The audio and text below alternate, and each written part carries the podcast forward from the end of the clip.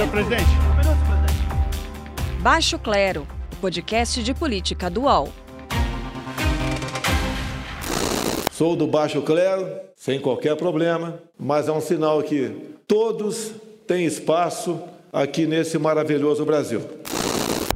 Em mais uma semana de afastamento do presidente da República por causa do coronavírus, o Ministério da Economia apresenta a primeira parte de uma proposta da reforma tributária. O Congresso promete tocar as análises das três propostas existentes com boa vontade, mas será que esse ano, ano de pandemia e com eleições à vista, será possível viabilizar mudanças tão profundas? Está começando o Baixo Clero, o podcast de política do UOL, em que vamos discutir também quais as implicações para o Brasil das mais novas rusgas entre Estados Unidos e China, além de um novo estudo sobre a hidroxicloroquina. Qual será o resultado? Se você mandou pergunta pelo perfil do arroba Notícias pelo Twitter ou também pelo Instagram, acompanhe até o final o nosso podcast, porque a sua colaboração pode pintar por aqui. no último bloco, você já sabe, a frigideira, os nossos colunistas decidem quem é que foi a figura que nessa semana mandou muito mal e merece ser frita. Então a gente começa apresentando os colunistas do UOL, Maria Carolina Trevisan. Tudo bem, Carol?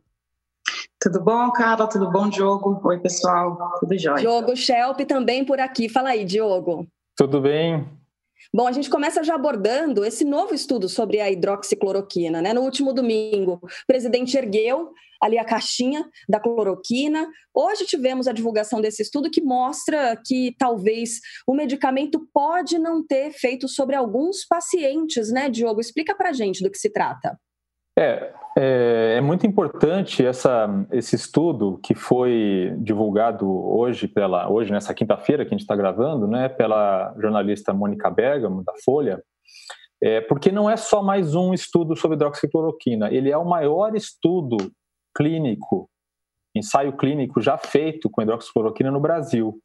É, ao contrário dos estudos que embasaram, por exemplo, a crença do presidente Bolsonaro de que essa seria a solução para a pandemia, é, esse é um estudo feito com é, da maneira como, como a medicina baseada em evidências ah, acredita, né, defende que deve ser feito para você poder dizer que um medicamento é eficaz, né, com provas científicas. Então, é, os outros estudos eles eram de observação, quer dizer, eles, eles pegavam em retrospecto é, os pacientes que haviam tomado e não haviam tomado hidroxicloroquina e tentavam é, descobrir numericamente, estatisticamente, quantos tinham melhorado e quantos não tinham. Neste caso, eles já pegaram os pacientes de antemão, é, deram para um grupo placebo, para outro grupo deram hidroxicloroquina, fizeram isso também em combinação ou não com azitromicina, é, então também tem o resultado disso. Eu entrevistei o Alexandre Barbosa, infectologista, que também fez parte desse estudo, né, porque foram 55 hospitais no Brasil todo, com mais de 600 pacientes, e, ele, e eu perguntei para ele o seguinte, Carla e Carol, é, esse estudo é uma pá de cal é, nas esperanças de que a hidroxicloroquina pudesse ser a cura para a Covid-19? E ele respondeu o seguinte, vamos ouvir. A pá de cal no paciente internado, sim. Muito importante dizer que esse é um estudo de, de, de Covid leve a moderado de paciente estava internado, precisando de oxigênio, e a gente randomizou hidroxicloroquina versus placebo, com a intenção de evitar que o paciente fosse para UTI ou morresse. Então mostrou que não tem diferença. Então é, é importante, como vocês veem aí, ele deixa claro que para pacientes leves ou moderados que estão internados, a hidroxicloroquina não evita que esses pacientes piorem, né? venham a morrer ou que piorem o estado deles. Né? São pacientes que estão recebendo oxigênio que estão internados. É, ainda vai ser feita, é, essa é a, a, colisão, é a chamada coalizão 1 desse estudo. Ainda vai ser feita a coalizão 2, que envolverá casos graves de Covid-19, né, que necessitam suporte respiratório, e a coalizão 5, que vai avaliar o uso de hidroxicloroquina para prevenção da hospitalização, para pacientes que ainda não foram hospitalizados. Mas é, esse, esse estudo é realmente muito importante e, e torna ainda mais necessária que é, a, a, revisão dos conceitos do governo em relação à, à hidroxicloroquina, que já não faz mais sentido, já não fazia antes e agora faz muito menos sentido o governo promover o remédio como vem promovendo. É, com quem é que o presidente da República fala quando ele é, tem aquele gesto né, de erguer a caixinha, porque agora o Diogo trouxe aí é a fala de um médico, de um especialista, dizendo que para pacientes leves e moderados não serve. Então você já elimina é, uma parte, né? Quem está entubado, os pacientes na UTI, aí é uma decisão do médico, né, de receitar, da família também de aceitar. É, e então para os pacientes muito leves, que ainda não buscaram atendimento médico, é para essas pessoas que o presidente está falando, Carol e Diogo, e qual o risco, né? de um discurso como esse? Me parece que sim, né? O, o presidente está falando para essas pessoas, é, porque ele está sendo o exemplo, né? Ele está mostrando como a cloroquina para ele supostamente teria funcionado, e esse estudo está mostrando que a, a cloroquina não funciona em casos como o dele, leves a moderado, assim como o ministro Onyx Lorenzoni também disse que está usando a hidroxicloroquina no início da, da, da doença e, leve a moderada também, então se encaixa nesse mesmo estudo, assim como o ministro da Educação, Milton Ribeiro, que disse que também usou e que teve uma melhora em decorrência da, do uso da hidroxicloroquina. Então é, é muito grave né, que os ministros e o presidente estejam dizendo uma coisa que não faz nenhum sentido científico, como a gente já sabia, mas como foi hoje atestado é, pelo melhor estudo que tem até esse momento. Quer falar, Diogo? Não, é, o, o na verdade, a hidroxicloroquina, ela, ela também está sendo promovida em outras fases, né, que, que ainda não foram con concluídas, essas, essas outras fases é, da doença, que ainda estão em estudo, é, também estão sendo promovidas pelo Ministério da Saúde, por exemplo. Né? E o protocolo do Ministério da Saúde para o uso do remédio é, tam, também inclui pacientes graves, que ainda não saiu o resultado né, do, do estudo. Uhum. Mas, é, de qualquer forma, mesmo considerando a fase em que está o, o, fato de que o presidente não foi internado, então ele, o caso dele não se enquadra exatamente ne, nessa fase que foi revelada do estudo. É, de qualquer forma, é, já é um indício né, de que numa das fases em que o governo vinha promovendo o remédio, ele não tem efeito nenhum. Então, agora vamos esperar as outras, os outros resultados, mas uh, as coisas não estão apontando é, para um resultado muito otimista, não. Bom, vai parecer que a gente pega no pé do presidente, mas, gente, contra fatos não há argumentos, né? Queria trazer a seguinte percepção para vocês. Se não parece emblemático que a proposta da reforma tributária do governo tenha surgido justamente com o presidente da República afastado? É impressão essa de que ele ajuda mais quando não atrapalha? Ô, Diogo, que dificuldade é essa que o Bolsonaro parece ter em comandar o país nesse momento? É, é, curioso, né, gente, que, que o Bolsonaro com vírus é menos virulento, né? Mais comedido. É, eu, eu estou gostando desse marasmo, viu? Porque apesar dessas cenas de ódio à cloroquina, né, que é muito mais grave do que a ódio à mandioca da, da ex-presidente Dilma Rousseff, é, que não fazia mal a ninguém, é, né, essas cenas que você fez o gesto aí, Carla, que é a cena, alguém falou que é a cena do Rei Leão, né? É. é. Isso aí é, é, um pesadelo do ponto de vista de quem confia é, em fatos, como você falou, na ciência e tal. É, mas, na questão da liderança, é, Bolsonaro de fato não tem liderança. Primeiro, porque ele não inspira confiança. É, episódios como esse da, da cloroquina é, fazem com que pessoas é, que sejam tenham crítica, né, sejam mais ligadas aí, menos ligadas em pensamento mágico, é, tendem a desconfiar do presidente que, que incentiva esse tipo de coisa. Então não inspira muita confiança. Como é que você vai ser um líder se você não inspira muita confiança? E não é só nessa pandemia. Né? O Bolsonaro, é, é importante lembrar, ele já não tinha protagonismo na, nas discussões com o Congresso, mesmo antes da pandemia. Né? No ano passado, por exemplo, a, a, grande conquista, digamos, do governo, que foi a, a, aprovação da reforma da Previdência, não teria acontecido se não fosse o protagonismo do Rodrigo Maia, presidente da Câmara dos Deputados. Né? Não sei se vocês concordam comigo, mas, é, de fato, é, foi fundamental naquele momento. E agora continua. A reforma da, da, da tributária que o Paulo Guedes tinha prometido entregar para o Congresso a proposta dele no começo do ano, com a seguinte frase: em duas semanas eu entrego, e nunca entregou, é, agora também vem a reboque, porque o Congresso tem outras, outros projetos já em discussão, né? E ainda vem parcelada, vem fatiada. É, o, a equipe do, do Paulo Guedes está apresentou uma, uma, primeira fase da reforma tributária. É, eles dizem assim em linhas gerais o que vem pela frente, mas não há detalhes. Então é mais ou menos como você pedir para um costureiro fazer um vestido dando a ele os, os, pedaços de pano aos poucos, sem ele saber qual é a cor que vai ter os outros pedaços de pano que ele vai receber, qual é o material, qual é a qualidade. Então ele vai, ele vai fazendo o vestido ali sem saber o que, que o que, que vem depois, o que, que ele vai receber de material, de matéria-prima ali para fazer depois. Ou seja, vai virar um negócio, um Frankenstein. Né? Esse é o perigo. Então, uma das coisas que ele, que ele quer fazer é, que é, por exemplo, uma, tem uma reportagem excelente do UOL essa semana falando sobre isso, que é juntar o PIS e o COFINS num imposto só. E essa reportagem do UOL mostra que isso vai aumentar o imposto para as empresas. Né? Não vai diminuir. E vai ser ainda pior para as empresas menores. As empresas menores vão ainda ter uma, um aumento proporcionalmente ainda maior no imposto do que as empresas maiores. Então, a promessa do Guedes é depois compensar isso nas próximas fases da reforma tributária, promovendo, por exemplo, a desoneração da folha de pagamento é, que ele acredita que vai gerar empregos, mas que o economista Marcos Lisboa do INSPER diz que não gera empregos da maneira como Paulo Guedes acredita. E além disso, é uma promessa, né? Você, você aumenta o imposto de um lado e depois promete que vai compensar depois mais para frente em outras fases da reforma. É muito estranho e é, que o Paulo Guedes, que se diz liberal e que os liberais é, idolatram, esteja promovendo, pelo menos até agora, uma, um projeto de lei que aumenta imposto.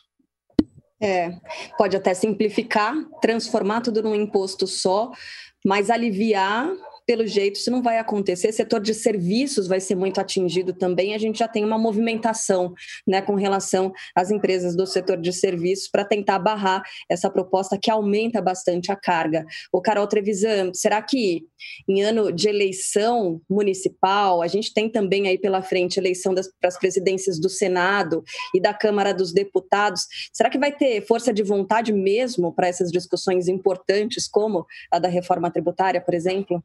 Então, tem algumas questões que eu gostaria de mencionar em relação à, à, reforma tributária. Né? Primeiro, que uma reforma que parte a partir do executivo e é apresentada ao Congresso, ela tem uma tendência mesmo a ser um meio de obter recursos para por conta do orçamento, né? Porque de fato o governo está com um orçamento bem prejudicado né, esse ano. A outra coisa é que é, é, todos os impostos têm que ser aprovados até o fim do ano, né? Quer dizer, até tem que ser nesse ano fiscal para poder ser implementado o ano que vem. Eu acho que é difícil isso acontecer. E por fim tem a questão da credibilidade com o governo, né? Tem pouca credibilidade o governo Bolsonaro. É, Paulo Guedes também tem pouca credibilidade. É, é, como a gente tem um trauma já com a CPMF. É, a CPMF era, era dedicada à saúde, né, arrecadar recursos para a saúde, no fim isso não aconteceu. É, o governo Bolsonaro, por exemplo, prometeu para Regina Duarte a Cinemateca, a Cinemateca nem existe mais quase.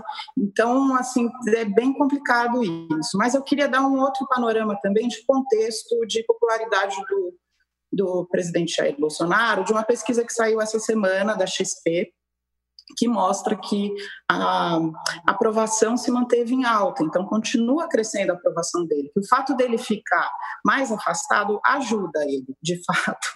Então ele se manteve nos 30%, e aí é, ele oscilou negativamente a 45% na reprovação né? São três pontos a menos do que o mês anterior. Então, aquela boca do jacaré que estava abrindo assim, agora ela está fazendo assim de novo. Isso tem a ver com o auxílio emergencial, porque se você for olhar o perfil de quem cresceu, quem é, está agora é, aprovando o governo, a maioria é quem não tem emprego, quem ganha até dois salários mínimos, homem evangélico, acima de 55 anos e que vive em cidades pequenas, nos grotões do Brasil, até 50 mil habitantes. Né? Então, o que eu estou vendo, que eu até comentei semana passada rapidamente, que estou apurando essa semana para publicar na semana que vem, é que o governo vai apostar no Renda Brasil, e aí por isso a reforma tributária ajudaria a ter investimentos no Renda Brasil, que seria o novo Bolsa Família do Paulo Guedes, como única política que eles têm. Ou seja, o governo Bolsonaro não ganhou apoio, ele comprou esse apoio. É o que a gente está vendo, Carla, Diogo. A Carla a Carla está sem áudio. É, tá sem áudio. Ah, é, agora sim voltei. Ó. É aquele, aquele apoio artificial, né, Carol, que você já trouxe, ó, aquele apoio anabolizado né? Uma espécie de anabolizante aí. É... Ô, Carol, você também tá, tá na apuração firme aí para as eleições municipais desse ano, né? Já é possível perceber o que, que a gente vai ter para esse cenário, que cenário se desenha, pelo menos para São Paulo, e como é que a gente pode imaginar de influência até aqui das eleições de 2022 para 2020 e de 2020 para 2022? A gente ainda está distante né, das eleições de 2022, muita coisa pode acontecer. Mas, sem dúvida nenhuma, as eleições municipais de São Paulo, por exemplo, vão ser um termômetro importante para o bolsonarismo, para a gente ver como é que está. Quem desponta à esquerda como candidato principal é o Guilherme Boulos, que é o coordenador do Movimento dos Trabalhadores Sem Teto. Né? O, o candidato do PT, pré-candidato, né, que, que foi definido pelas prévias do PT, que é o Gilmar Tato, não teria a mesma, é, a mesma popularidade que, que o Boulos, né? Mas o que a gente, o que eu estou vendo também das pesquisas que eu andei apurando é, nesta semana é que numa situação de crise, as pessoas tendem a apoiar a situação. Então, é quem já está é, no governo, então quem já está na prefeitura das, das cidades, né? Mesmo que seja uma gestão não tão bem sucedida, se o prefeito ou a prefeita fizer uma gestão mais ou menos, ele já ganha é, bastante apoio da população.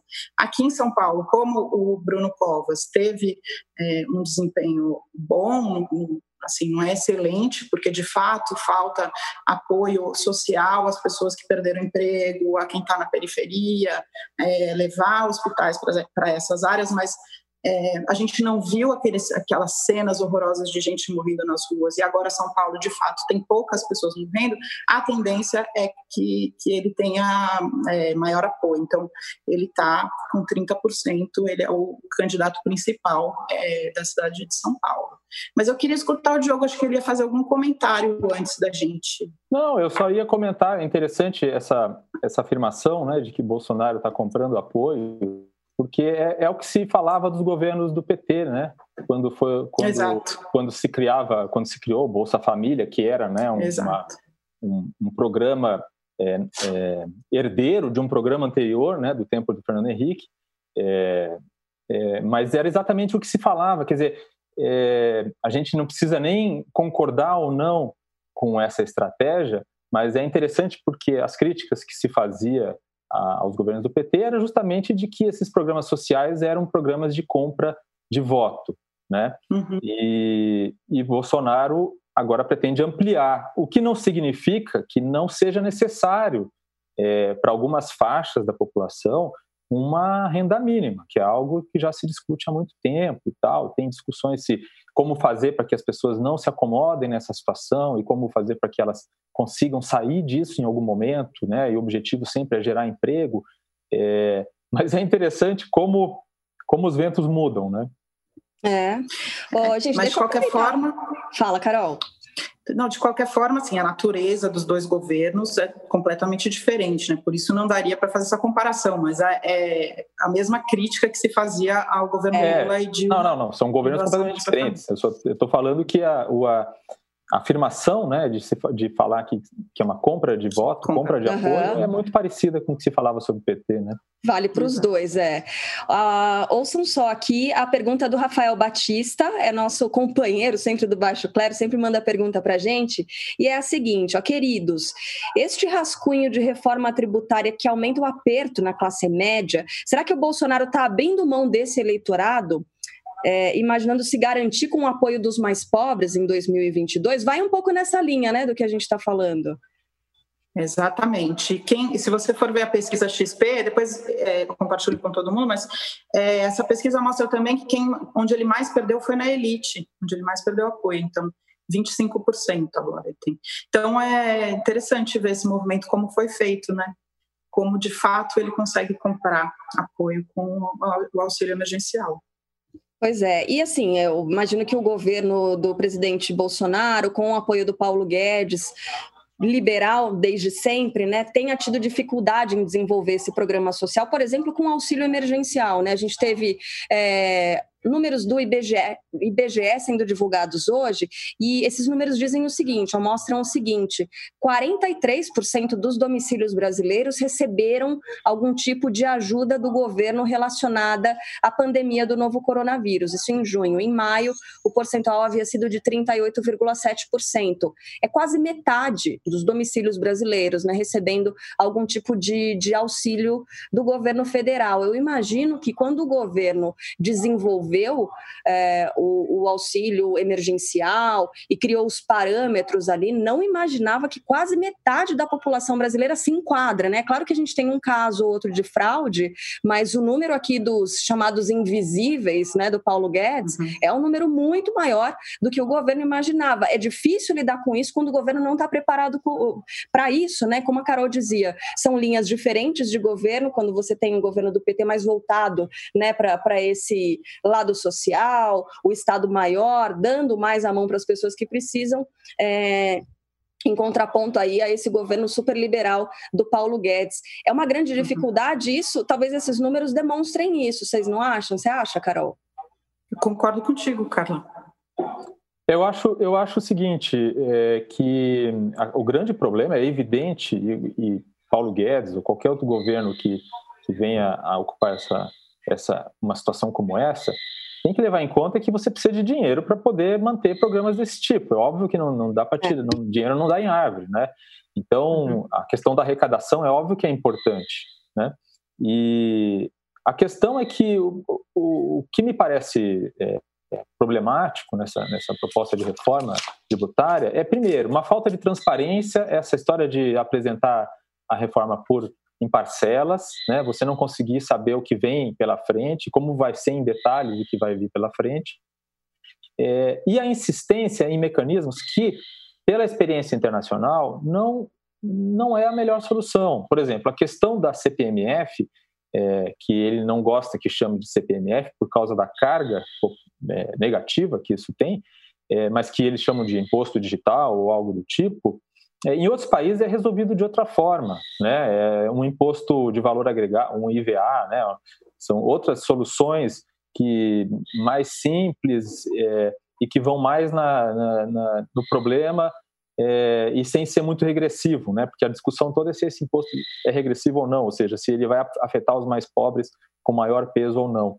É, então, então a questão toda acho que gira em torno disso. É óbvio que é preciso simplificar, é preciso é, tirar o peso da, da, carga de imposto sobre aqueles que, que proporcionalmente, em relação à renda, acabam pagando mais. É, mas é preciso ter uma discussão ampla para fazer uma reforma dessas, né? Senão, daqui a mais alguns poucos anos, vai ter que ser feita nova reforma. É, ainda mais nesse momento, né, de pandemia, de mudança de processos e tudo mais. Bom, rapidinho, antes do nosso intervalo, já que a gente está falando em eleição presidencial no Brasil, as votações se aproximam também nos Estados Unidos e o presidente Donald Trump, que é uma grande influência para o presidente brasileiro, né, Jair Bolsonaro, o Trump tem adotado uma postura um pouco mais comedida com relação a ações de saúde, mas ele tem adotado uma postura muito mais agressiva com relação à política externa, em especial quando do outro lado temos a China. Né? Eu queria que você eh, explicasse para a gente, Diogo, e dissesse se você você acredita que essas medidas, esses pontos, na verdade, estão relacionados? Sim, estão relacionados. O Trump está em ano eleitoral, né? ele, ele vai tentar a reeleição em novembro contra o democrata Joe Biden. É, e é muito interessante porque uma das coisas que, que Joe Biden faz na campanha é acusar Trump de não estar sabendo lidar direito com a China, com a ascensão da China. Né? E isso apesar de Trump ter né, um discurso, pelo menos, é, mais agressivo em relação à China. Já chamou o vírus, o coronavírus, de Kung Flu, que é um trocadilho com é, Kung Fu e flu, que significa é, gripe, né, em inglês. É, e o, a verdade é que para muitas autoridades é, chinesas, né, já foram feitas algumas reportagens sobre isso, inclusive entrevistando pessoas em Pequim com influência, é, a, a, reeleição de Trump seria mais interessante do ponto de vista dos interesses chineses do que a eleição de Joe Biden. Por quê? Porque Trump ele adotou uma política externa isolacionista, é, que enfraqueceu, por exemplo, a, as alianças de, dos Estados Unidos com, com países como a Alemanha, a França, e enfraqueceu o protagonismo dos Estados Unidos em instituições multilaterais. Então, isso criou um vácuo é, para a ascensão da China. A China vem aproveitando esse vácuo, inclusive nessa pandemia, já que o Trump também não quis assumir nenhum papel de protagonismo, de liderança, é, numa resposta global à, à pandemia. É, então, apesar das é, guerras tarifárias, é, algumas políticas de Trump que são ruins do ponto de vista comercial para a China, é, do ponto de vista geopolítico, é, é mais fácil para a China lidar com Trump, com essa diplomacia binária, digamos assim, do que lidar com Joe Biden, que provavelmente refaria todas as, as alianças e teria uma postura mais diplomática, mas é, que também teria que lidar com a China como um, um rival no, no tabuleiro global. É, então, isso como isso, se impacta no, impacta no Brasil? Impacta da seguinte forma: vamos imaginar um triângulo, né, em que a gente tem a relação Estados Unidos e China, China-Brasil e Brasil-Estados Unidos. Se, se, o presidente fosse Joe Biden, o que, que a gente imaginaria? Na relação Estados Unidos e China, isso que eu falei, uma disputa econômica e tecnológica, mas com uma retomada das alianças dos Estados Unidos com a Europa. Né? Nas relações Estados Unidos-Brasil, é, seria o fim do alinhamento do Bolsonaro com o governo americano, porque não estaria mais Trump na Casa Branca. Né? E na, na relação China-Brasil, a melhor opção seria um retorno a uma relação equilibrada, né? baseada em complementaridade. Por exemplo, o Brasil tem algo que a China precisa, que é alimento, segurança alimentar. Né? Uhum. E, a, e, o Brasil, e a China tem algo que, que, que, o Brasil precisa, que é dinheiro, investimento. Então, é, eu acredito que vai mudar, inclusive, a relação, é, ou vai obrigar o governo brasileiro a se reposicionar e encontrar um lugar diferente nesse posicionamento internacional do que vinha ocorrendo até agora, com essa insistência do governo Bolsonaro em alinhamento automático com o governo Trump.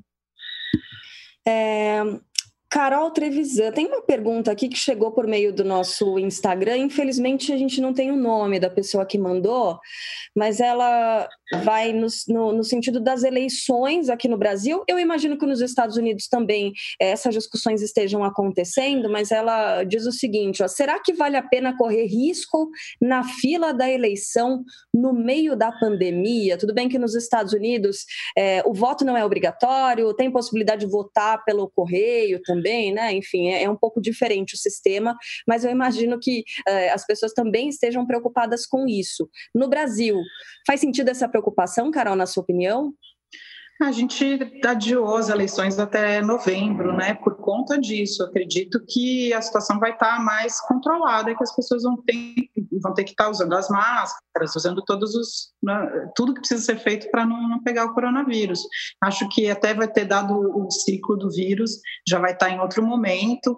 Então, acredito que seja bastante importante a gente votar nas eleições, sim, e se proteger ao mesmo tempo que for lá. Creio que não, não vai haver problema.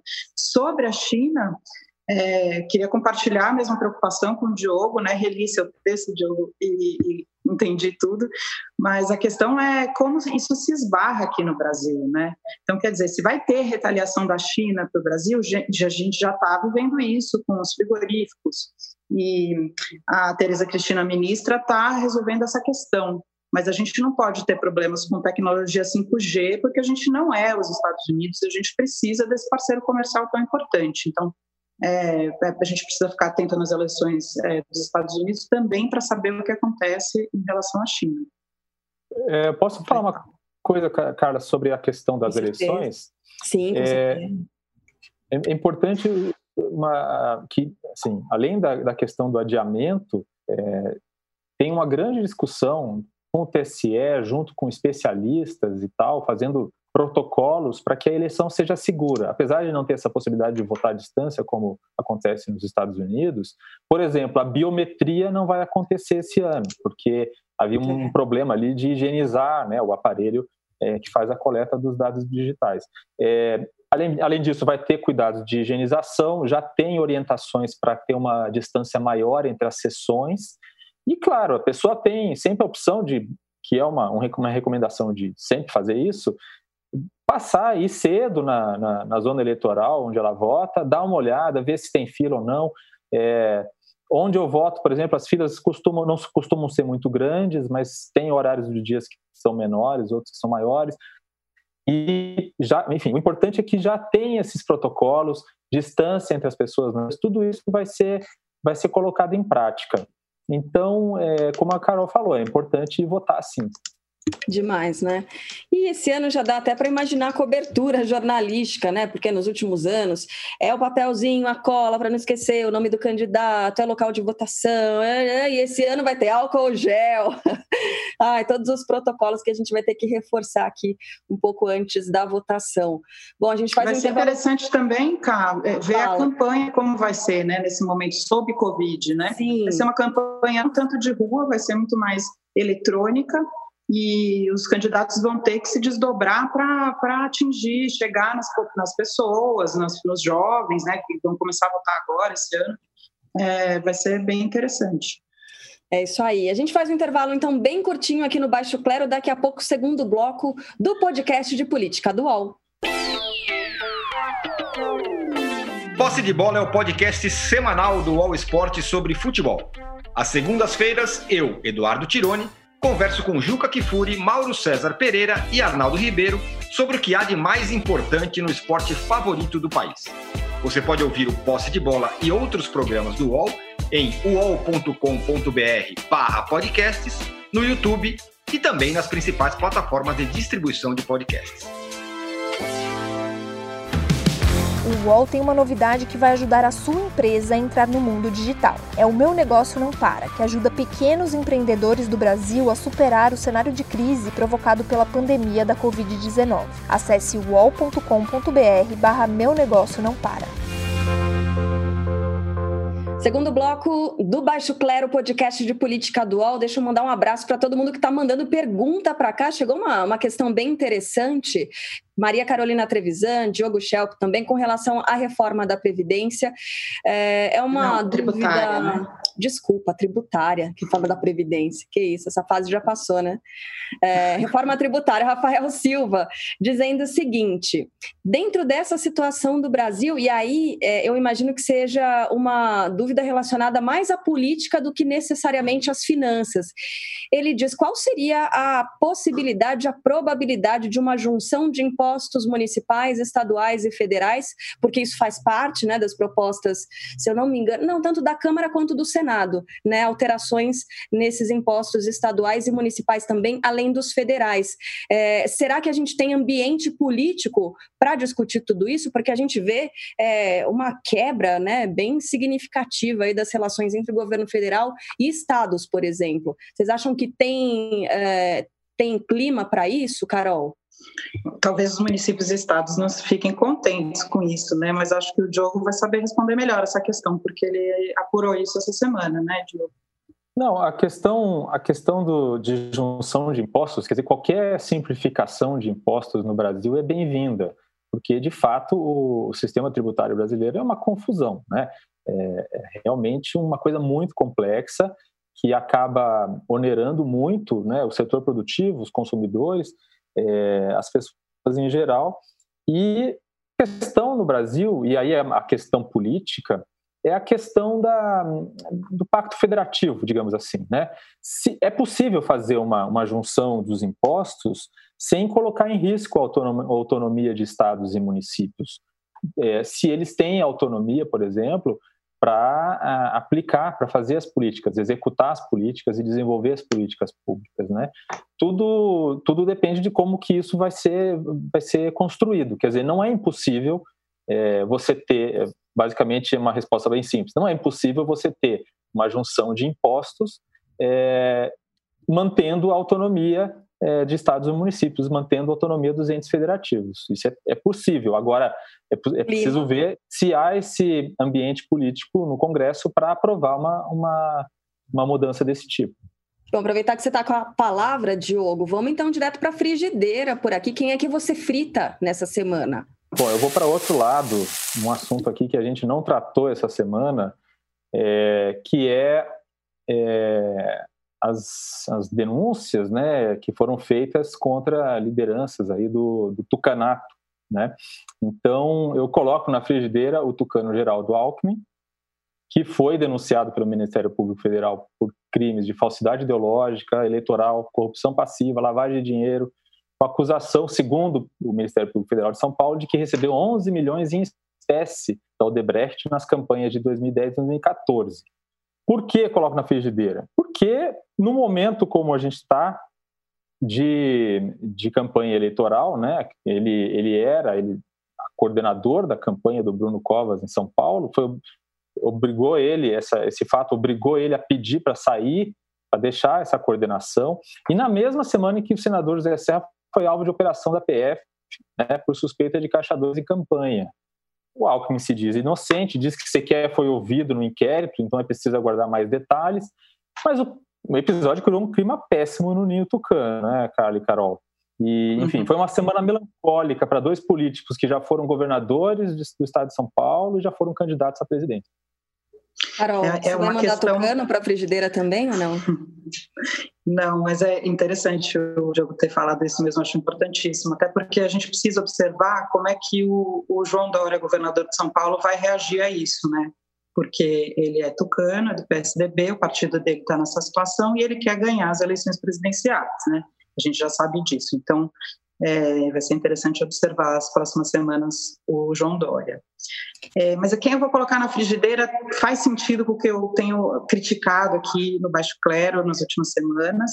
É um ministro militar, o ministro Luiz Eduardo Ramos, é ministro-chefe da Secretaria de Governo da Presidência da República, que é responsável pela articulação com o Congresso porque com a aprovação do Fundeb é, ele, é, em nome do governo Bolsonaro, se apropriou dessa aprovação como se tivesse sido é, uma ideia do governo Bolsonaro, e a gente sabe que foi uma luta que o governo Bolsonaro, inclusive dois dias antes, apresentou uma contraproposta, enfim, sem nenhum cabimento. Ele escreveu assim no Twitter dele: Aprovamos o Fundeb na Câmara dos Deputados. Três exclamações.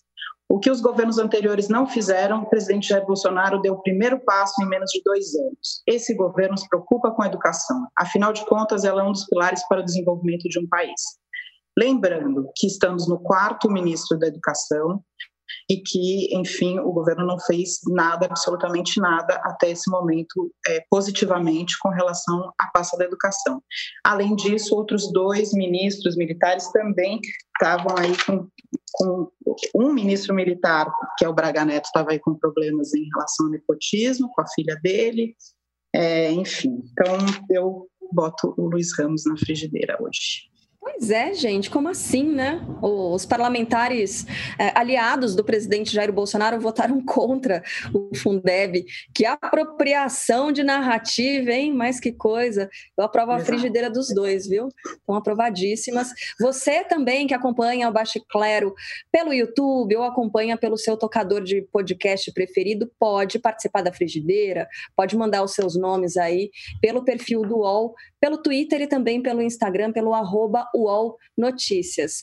O Baixo Clero, o episódio de hoje, fica por aqui. Na semana que vem tem mais. Um beijo, Carol Trevisan. Um beijo, queridos. Obrigada, beijo, gente. Shelp. Valeu. Até mais. Tchau. Obrigado para vocês. Tchau, tchau, gente. Até a semana que vem.